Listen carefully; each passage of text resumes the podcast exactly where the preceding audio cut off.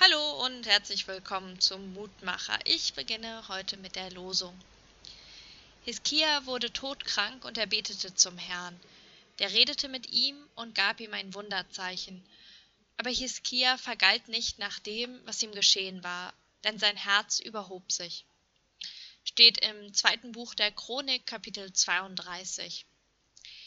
In der Welt des Alten Testaments ist das Herz der Ort der Gedanken, also des Verstandes, und nicht wie bei uns der Ort der Gefühle. Für uns wäre es wahrscheinlich richtiger zu verstehen, wenn wir sagen, Hiskia vergalt nicht nach dem, was ihm geschehen war, denn sein Verstand überhöhte sich. Hiskia dankt nicht Gott für das Wunder, dass er wieder gesund wird.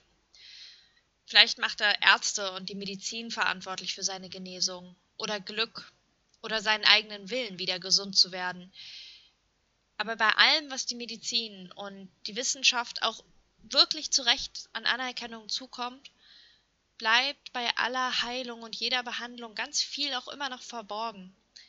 Wir wissen nicht, warum wir zwei scheinbar genau gleiche Fälle haben und gleich behandeln, dass die Behandlung unterschiedlich wirkt und einer gesund wird und der andere vielleicht nicht.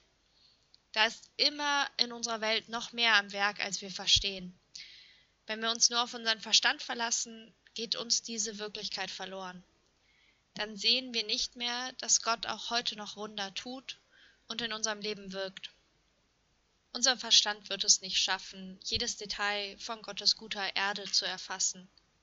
Unser Verstand wird niemals jedes Detail sehen können, und die Annahme, dass wir das könnten, ist nichts als Hochmut. Ich empfehle stattdessen Freude an der Suche nach den Wundern, die uns in unserem Leben begegnen, wie die ersten Blüten im Frühjahr oder der Geburt eines Kindes oder der Atem am frischen Morgen. Ich lade Sie ein, mit mir zu beten. Gott, wie schnell halten wir uns selbst für die Größten. Wir können so viel, dass wir übersehen, was wir nicht können. Wir machen so viel, dass wir zu wenig auf das schauen, was du machst. Lass uns heute die Wunder sehen, die du in unserer Welt wirkst. Lass uns den Tag mit Freude an deinem Handeln verbringen. Darum bitten wir dich für uns und für unseren Nächsten. Amen. Das war's für heute. Tschüss.